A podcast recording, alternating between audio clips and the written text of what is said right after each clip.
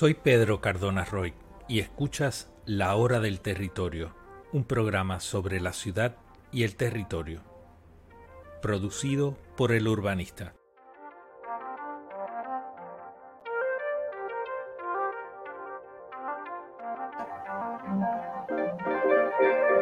Puedes seguir el urbanista a través de todas las redes sociales o conectarte a la hora del territorio a través de nuestros canales de YouTube, Spotify y Apple Podcasts.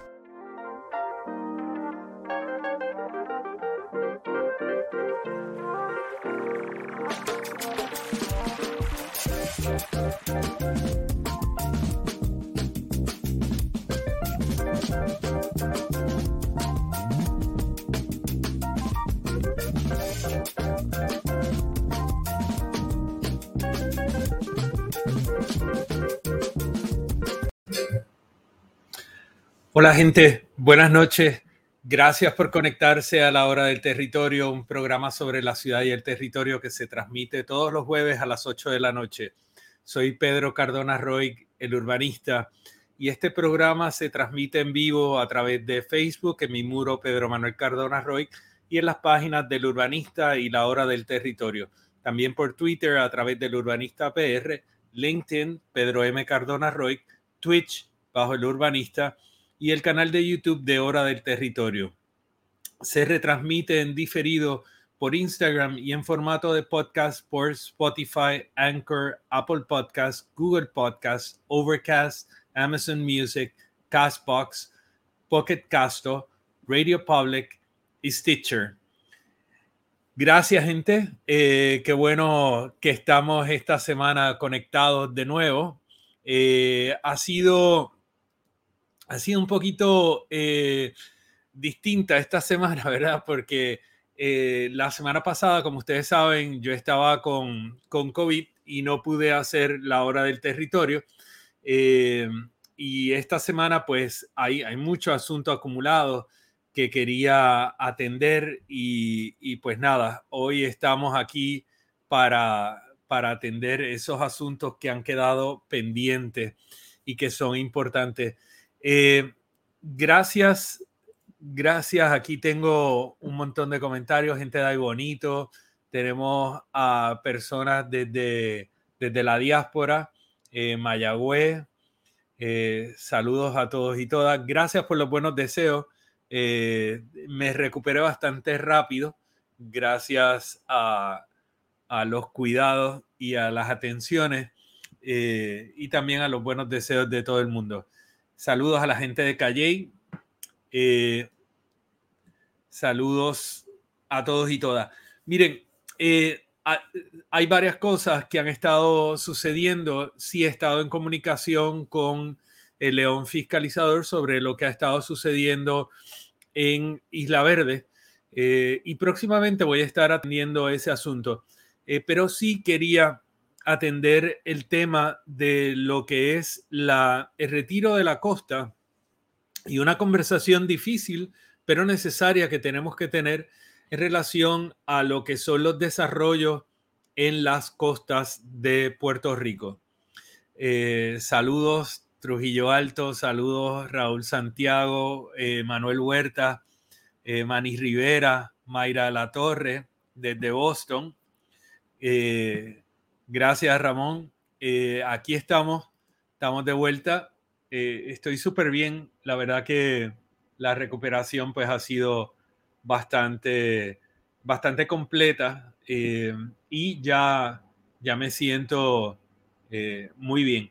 Ayer me hice la, prueba de COVID y salió negativa, así que ya eh, he estado saliendo, etcétera. Como ustedes saben, también hoy hubo una, eh, unas nuevas directrices del CDC en relación a, lo que son los periodos de cuarentena, cuánto tiempo tenemos que observar y ese tipo de cosas. Así que eh, pues ya se han reducido esos, esos plazos. Pero de todos modos, ayer ya la prueba dio negativa eh, así que ya eso está del otro lado.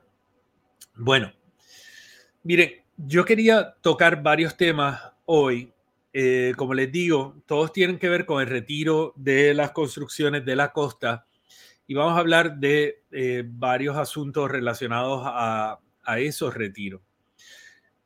Una de las cosas que para mí es importante y que las mencioné previamente en relación a la costa es que nosotros tenemos que tratar tres asuntos de una manera distinta. Por un lado, está el tema de los deslindes que son necesarios y hay que hacerlos para determinar hasta dónde es que llegan los bienes de dominio público marítimo terrestre. Como ustedes saben, ya se completó el trabajo de campo para el deslinde de Playa Los Almendros en eh, Sol y Playa. Así que eso es lo que tenemos que hacer allí y en todas las otras costas pero tenemos que separarlo porque hay, hay situaciones donde nosotros tenemos que establecer la política pública y respectivo de lo que sea la determinación final de hasta dónde llegan los bienes de dominio público marítimo terrestre y lo que se conoce como el LITA o el límite interior tierra adentro de los bienes de dominio público marítimo terrestre. He preparado unas gráficas para hablar de este asunto en el caso particular de Ocean Park para que lo puedan visualizar separamos lo que son los deslindes de otros dos temas, que es la manera en que debemos manejar la costa y los bienes de dominio público marítimo terrestre. Y dos, la propiedad privada que colinda con la costa.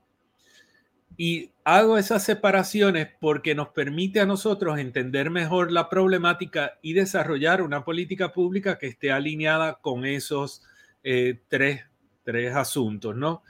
Eh, miren, y una de las cosas que quería compartir con ustedes, la mayoría de ustedes ya lo, ya lo saben, ¿verdad? Pero hay unas, eh, dame un segundo para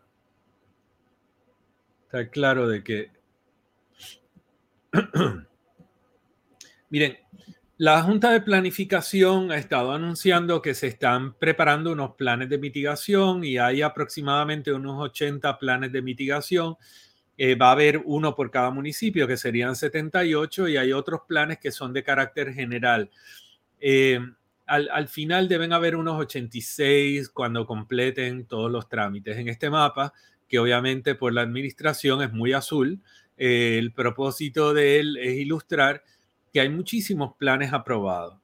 Y, uno dice, bueno, pero ¿y qué tienen los planes de mitigación?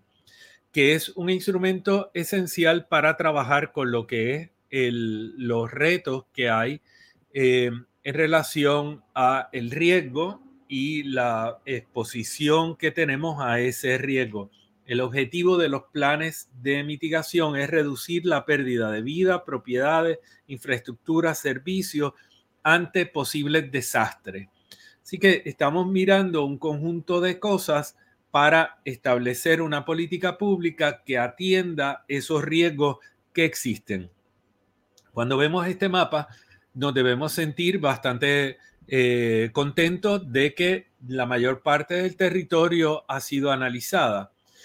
Y aquí yo quería compartir con ustedes, eh, pues, lo que es el caso del el plan de mitigación de riesgo del municipio de San Juan, que fue recientemente eh, aprobado, ¿no? Este plan de mitigación de riesgo me parece que tiene fecha de 2021, así que el año pasado fue que se aprobó. Y ese plan de mitigación de riesgo pues tiene toda una serie de contenido importante. Ya yo le he dicho públicamente, yo creo que otras personas también lo han mencionado, que estos planes de mitigación hacen unos diagnósticos y hacen unas descripciones de la problemática que es sumamente amplia y yo creo que es valiosa. La parte donde yo encuentro que estos planes de mitigación fallan es en la parte de las propuestas y en la parte de cómo se va a manejar la política pública para atender esos riesgos y asegurarnos de que nosotros estamos mejor preparados para atender esos riesgos. Rápidamente, en el índice ustedes pueden ver que este es un documento voluminoso tiene alrededor de 600, bueno, realmente tiene unas 700 y pico de páginas. De esas páginas, es importante que es un por ciento bastante reducido del volumen total de este documento que se dedica a las propuestas y qué es lo que vamos a hacer con esa información que se ha levantado.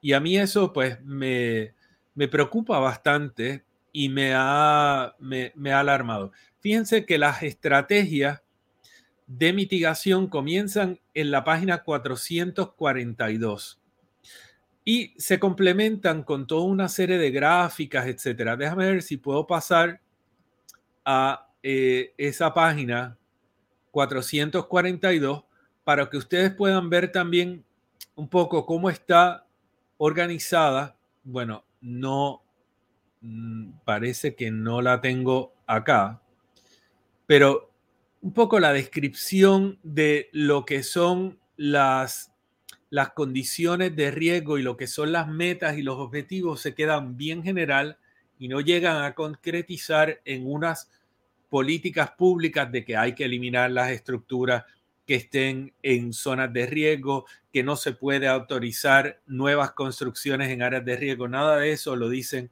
los planes de mitigación.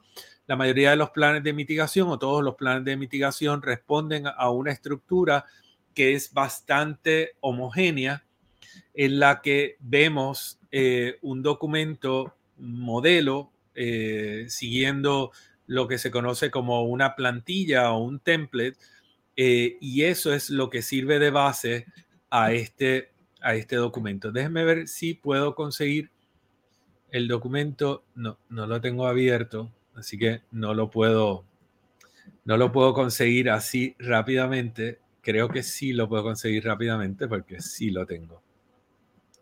Deme un segundo.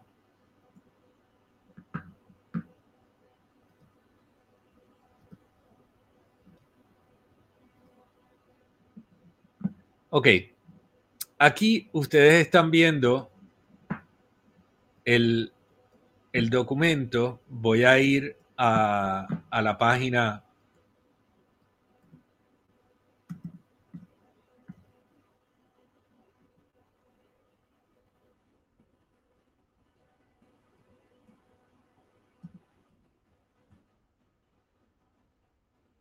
una de las páginas donde ya están las recomendaciones para que ustedes vean un poquito cómo se, cómo se presentan esas recomendaciones.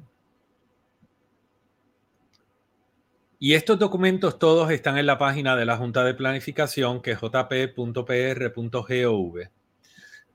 Miren, en el plan de acción, digamos la primera acción, dice continuar la implementación del plan de mitigación contra peligros naturales. Esta medida se implementa con el objetivo de reducir las pérdidas de vida y propiedad en San Juan. Se presentan los peligros evaluados, la prioridad relativa, la agencia a cargo, los posibles fuentes de fondo, el itinerario de implementación y luego el estado de su implementación en el 2021. Esto realmente no dice mucho y así podemos ir a cada una de las acciones del plan y vemos cómo están estructuradas de una manera similar, muy general, no llegan a una política pública concreta y directa y creo que esa es una de las lagunas perdón, que tienen estos planes de mitigación y algo que tenemos que trabajar de cara al futuro. No quiero eh, tampoco dedicarle muchísimo tiempo a este asunto. Yo creo que va a haber que atenderlo en otro momento, ¿verdad? Eh, pero este no va a ser ese momento. Quisiera dedicar eh, ahora a ver alguna de las recomendaciones que para mí sería fundamental que, nosotros hiciéramos. para poner en contexto esto, me disculpan.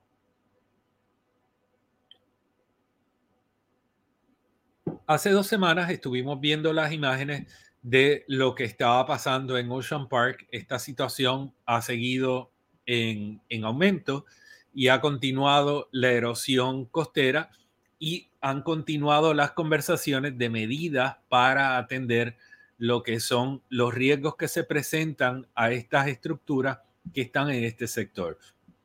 Vemos la diferencia que hay entre áreas donde se eliminaron dunas y áreas donde existen dunas, eh, como la playa pues ha tenido más eh, resiliencia y más capacidad de aguantar la erosión costera en el sector donde estaban las dunas versus el sector donde se eliminaron.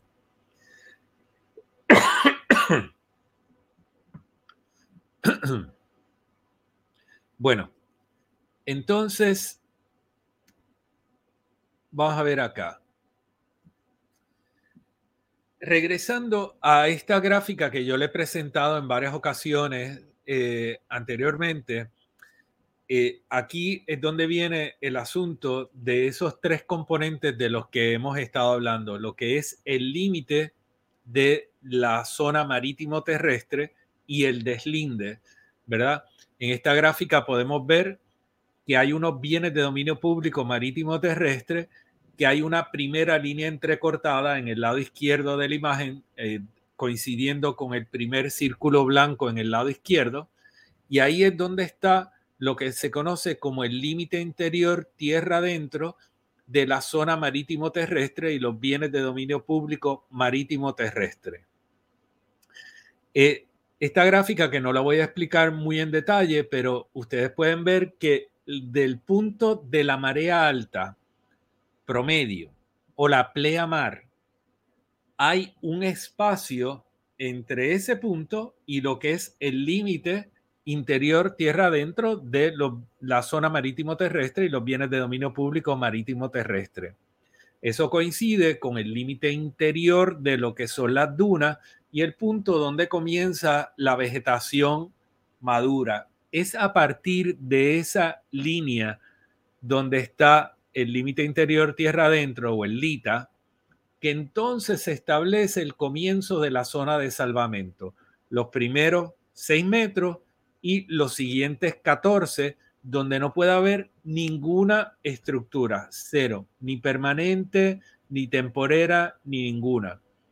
Y esa franja de 20 metros puede estar en una propiedad privada, pero cuando se hace el deslinde, esa propiedad privada está sujeta, esa franja, a una cesión eso es lo que se conoce como una servidumbre de salvamento, que en el momento que se hace el deslinde, esos bienes de dominio público a través de una sesión pasan, eh, esos eh, bienes que eran privados pasan a ser de dominio público. ¿verdad? Por eso son bienes privados sujetos a sesión. Y a partir de ese punto es que entonces se establece lo que es el nuevo límite de la propiedad privada. Eh, la zona costanera es más amplia y se extiende un kilómetro tierra adentro como mínimo y en áreas como la Parguera y otras zonas se extiende más. Eh, así que hasta ahí era hasta donde quería llevar esta conversación de este asunto. En el caso de Ocean Park, hemos estado viendo cómo tenemos unas estructuras que presumiendo que las mismas han respetado lo que son los retiros de la zona de salvamento, esas estructuras que son permanentes y estas construcciones que son permanentes aparentan estar dentro de la franja de los próximos 30 metros donde no pueden haber estructuras permanentes. Pudieran haber algunas estructuras temporeras, pero no pueden haber estructuras permanentes. Y evidentemente da la impresión de que hay estructuras que están construidas dentro de esa franja de 30 metros. Ahora, hay que reconocer que la playa de Ocean Park era una playa mucho más amplia en el pasado y habrá que buscar lo que son los récords de lo que fueron los deslindes que se prepararon previamente. Pero hoy, si se hiciera un deslinde como se debe hacer, entonces habría que establecer dónde están estas estructuras en relación a ese deslinde. Esa propiedad privada, presumiendo que está bien, que está bien ubicada, que fue correctamente hecho el deslinde en el momento que se construyó, etcétera, hoy está enfrentando unos riesgos.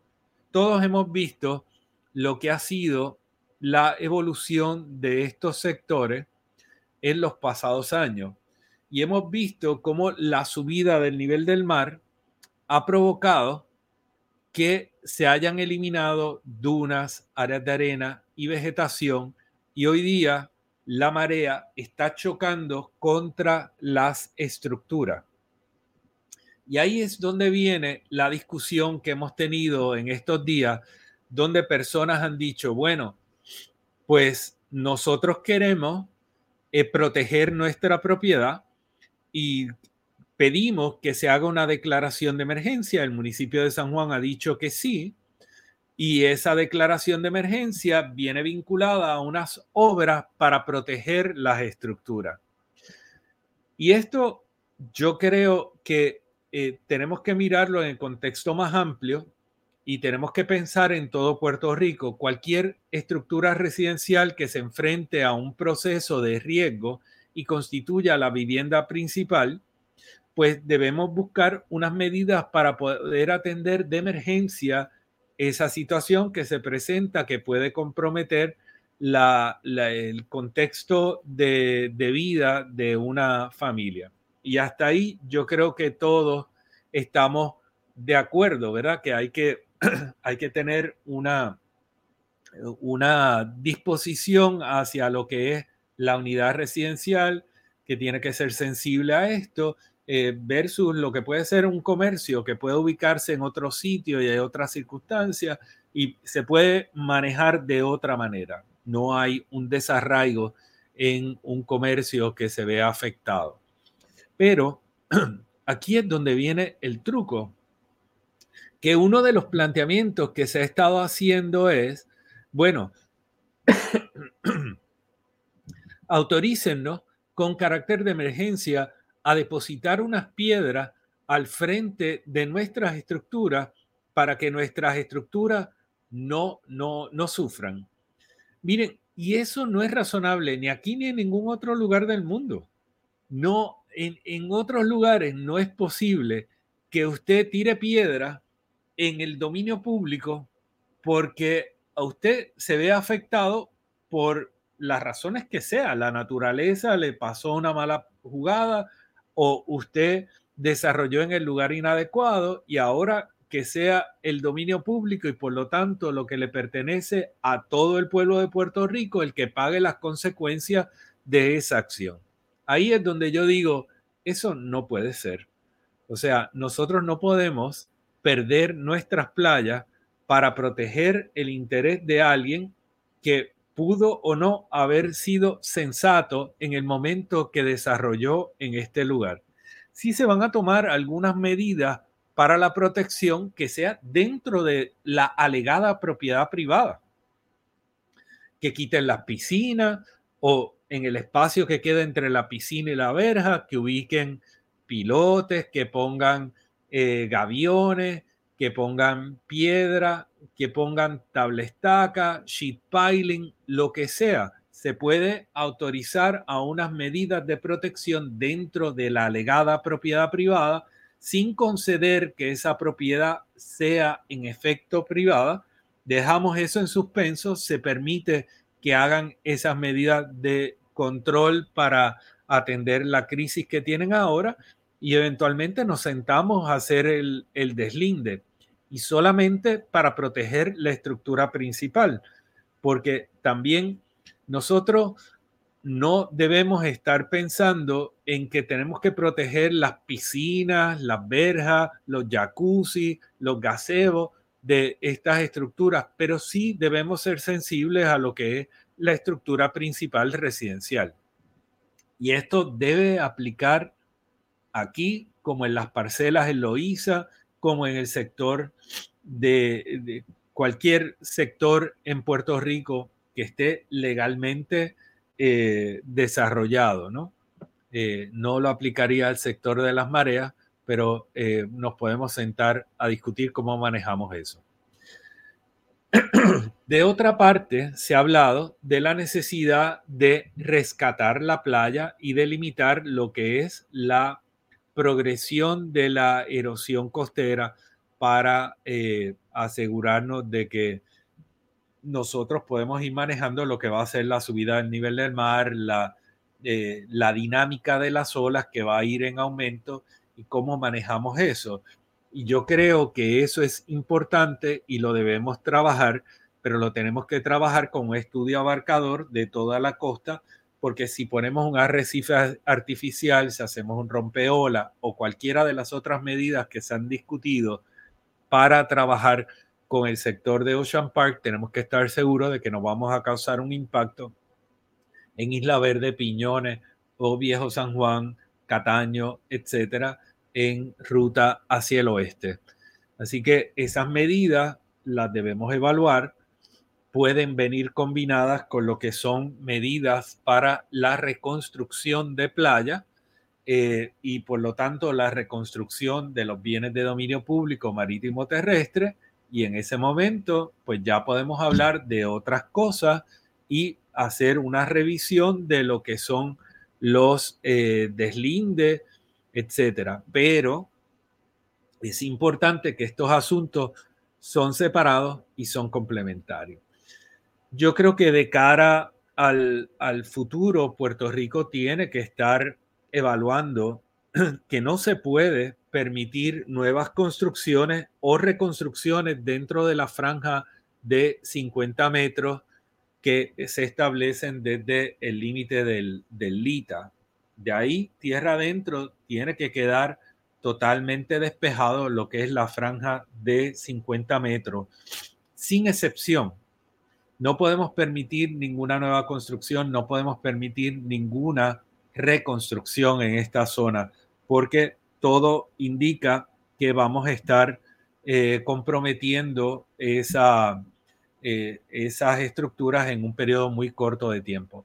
La erosión que se ha dado en la Valdoriotti de Castro en los pasados años eh, refleja que lo que estaba proyectado a suceder dentro de 24 años ya sucedió. Así que ha habido una aceleración del proceso de erosión en la laguna del condado que eh, refleja en seis años lo que se proyectaba que iba a suceder en 30. Eh, por lo tanto, tenemos que tener mucha precaución en relación a esto. Las estructuras residenciales tienen que tener una prioridad, como lo dije antes, pero aquí yo creo que también tenemos que buscar otras alternativas de qué es lo que se está haciendo en otros lugares del mundo, porque hay lugares que han empezado a hacer una adaptación incentivada para promover el que las estructuras que ubican en estas zonas de riesgo se vayan relocalizando. Y esto se hace a través del establecimiento claro de que están en una zona de riesgo y a partir de ese punto se proveen unos incentivos para pagar a la persona para que se mueva de ese lugar. Eh, y esto, en lugar de estar pagando por la reconstrucción de estas estructuras cuando suceden eventos como este, lo que se hace es trabajar de forma proactiva con la relocalización. Esto no es nuevo. Yo sé que hay mucha gente que describe todas estas movidas con, con términos eh, que muestran la ignorancia de las personas, pero esto no es un asunto eh, ni de eh, países comunistas, ni ninguna de estas idioteces que se ha dicho tanto en los pasados años. Esto es algo que se está usando en lugares como el estado de Nueva York, el estado de Nueva Jersey o el estado de la Florida en los Estados Unidos. Así que para aquellos que solamente miran el mundo americano, esto está sucediendo en el mundo americano. Esto ha sucedido en otros países del mundo que también lo han trabajado con bastante sensatez. Aquí hay unos esquemas de casa donde a partir del establecimiento de que en áreas de riesgo no puede haber ninguna estructura que presente un impedimento al movimiento de las aguas, en áreas ya fuera de los 50 metros se permite que hayan estructuras que estén, que no tengan ninguna pared fija en la primera planta y a partir de X nivel que se, eh, que se establece en la reglamentación pueden haber espacios habitables, pero debajo de esos espacios no pueden haber eh, espacios habitables. Y ven, son estructuras que están montadas en columnas y donde los espacios y las construcciones que quedan por debajo de los espacios habitables son mínimas y esas paredes son paredes abatibles, que en caso de que venga una ola o que venga una inundación, esas paredes se caen para dar paso a que el agua fluya. Y las verjas no pueden ser continuas, tienen que tener interrupciones para permitir también ese movimiento. Estas son algunas de las que se han creado. Me parece que este es de la Florida. Y aquí se puede ver la parte de abajo de un edificio eh, que está adaptado a través de estos programas incentivados de adaptación. Y aquí hay otra estructura eh, que de nuevo deja despejada la parte de abajo. Esto, hay zonas enteras donde se está pagando para que la gente se retire completamente y eh, son unos incentivos para que busquen otras estructuras. Eh, al declarar una zona de riesgo, los valores de la propiedad bajan, se proveen los incentivos para compensar y ayudar a las personas a moverse a otro lugar y hay programas de realojo que también se están desarrollando para atender a poblaciones que no tienen esa movilidad. Y estas estructuras pueden ser más eh, modestas o pueden ser más extravagantes como la que estamos viendo acá. Esto ya es del noreste de Estados Unidos, eh, pero el principio es básicamente el mismo, es buscar que en aquellos lugares donde se permite que se construya, que no presenten nuevos impedimentos y que estemos considerando que el cambio climático es algo inminente y que la subida del nivel del mar también nos va a afectar a todos. Eh, y esos son perdón, como los, los principios básicos. El horizonte de tiempo que se establece para estos programas es de 30 años. En 30 años tienen que despejarse estos sectores y en 30 años, si usted no se acoge a los incentivos, usted simplemente puede seguir disfrutando de la estructura hasta que concluya el plazo y al cabo de los 30 años se le retiran los permisos de uso y de ocupación de las estructuras.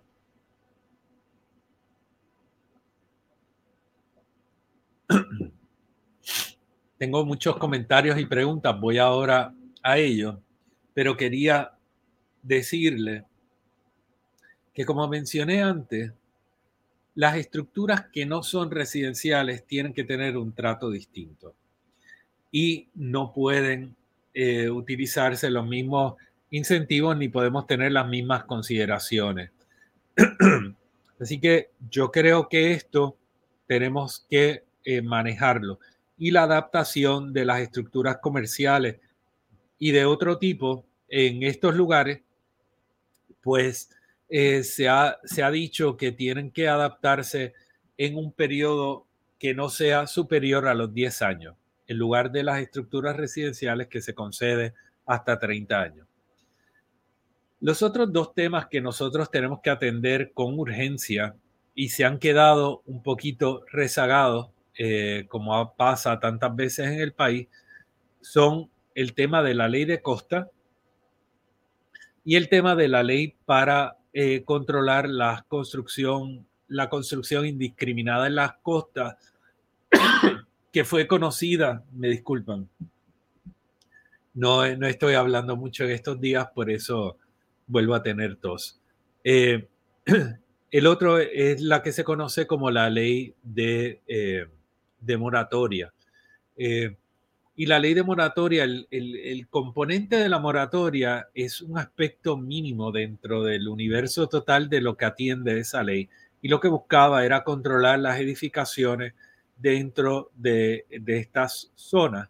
Eh, y establecía parámetros como los que estamos discutiendo. O sea, eh, si la moratoria, si cinco años parece mucho de moratoria, pues lo podemos ajustar a cuatro años, lo podemos ajustar a tres años pero es importante detener lo que son las autorizaciones, realizar los estudios y establecer una política pública clara para nuevas construcciones en la costa. Eh, de otra forma, nos vamos a enfrentar a unos riesgos enormes eh, de cara al futuro. La, hay, hay muchas personas que están hablando de la relocalización y eso es importante. Hay medidas que no son de ingeniería dura, como puede ser la construcción de un arrecife artificial o un rompeola eh, o ese tipo de cosas, ¿verdad? Eh, nosotros debemos buscar medidas que sean naturales como eh, de restauración de dunas, restauración de vegetación costera,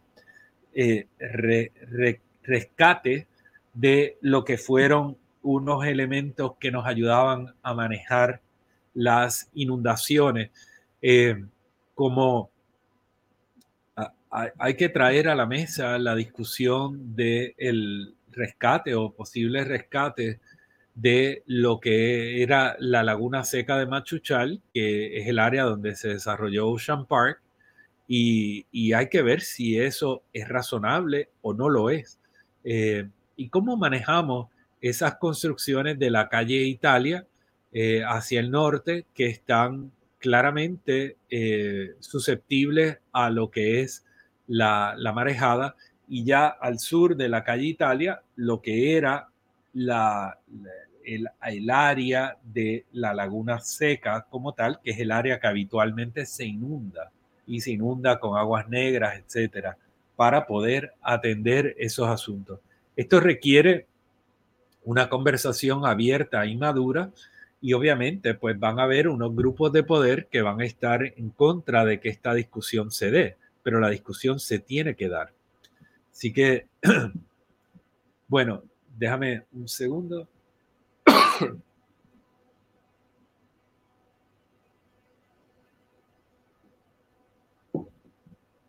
Miren, y yo creo que una de las cosas que es bien importante es que nosotros no podemos tratar de manera distinta a unos grupos pudientes y a unos grupos menos favorecidos económicamente. Eh, la política pública tiene que ser una política pública justa y, y no es justa cuando atiende a los pobres de una manera y a los ricos de otra. Así que yo creo que esto yo lo he enfatizado bastante. Eh, yo es en mi posición en relación a este asunto.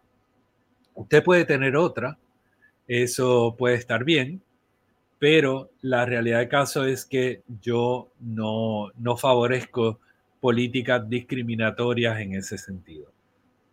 Tenemos que tener una conversación madura en relación a eso. Eh, los proyectos de restauración de costa no son baratos. Y aquí mucha gente como que ha planteado, ah, ¿por qué no tiran arena? eh, yo creo que las personas que dicen eso no han analizado el asunto, no saben los daños ambientales, no saben los costos, no saben los tiempos. Estas cosas hay que pensarlas bien y requieren de una dedicación de recursos extraordinaria. Y nosotros no podemos dedicar todos nuestros recursos a solamente atender un área de costa de personas pudientes. Tenemos que desarrollar una metodología que pueda ser utilizada en este lugar y en otro. que podamos atender de la misma manera lo que son las parcelas de Loíza, eh, como atendemos el área de Ocean Park. Y siempre uso las parcelas de Loíza porque siempre uso el ejemplo de Ocean Park y trato de balancearlo en ese sentido y en un área que sea fácil para que las personas lo puedan buscar, lo puedan ver. Pero hay otros en, en todo Puerto Rico. Y es importante que nosotros atendamos con, esa, con ese balance y con esa justicia eh, este asunto. Eh, perdón.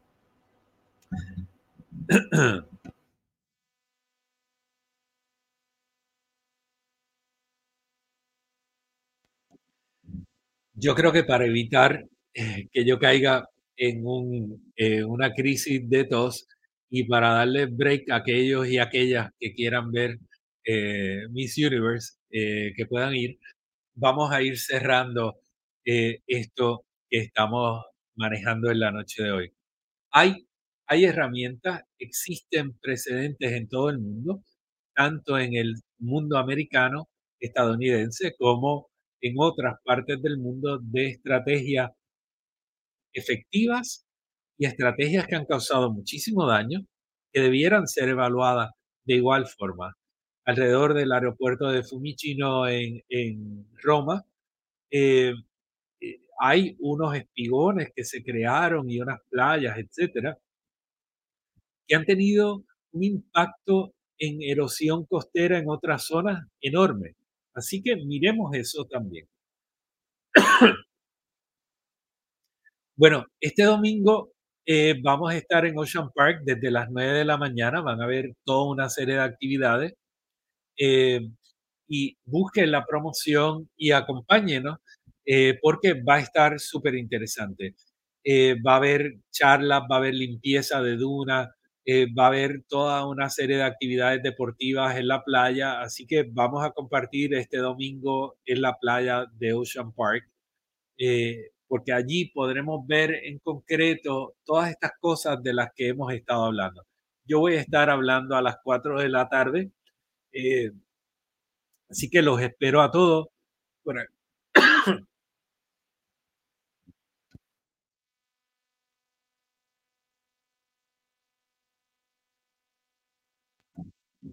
Por acá está Wilmar Vázquez, que está ayudando en la organización, eh, y Lourdes Santiago, y toda una serie de otras personas.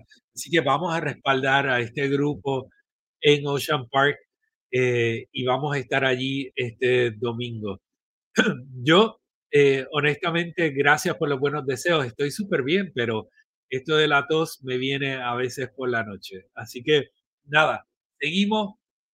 Gracias a todos y todas por conectarse hoy y estaremos el próximo jueves de nuevo en la hora del territorio.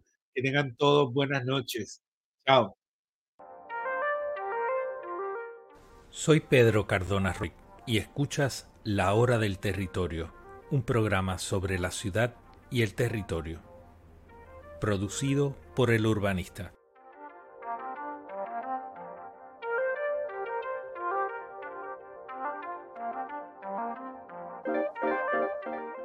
Puedes seguir el urbanista a través de todas las redes sociales o conectarte a la hora del territorio a través de nuestros canales de YouTube, Spotify y Apple Podcasts.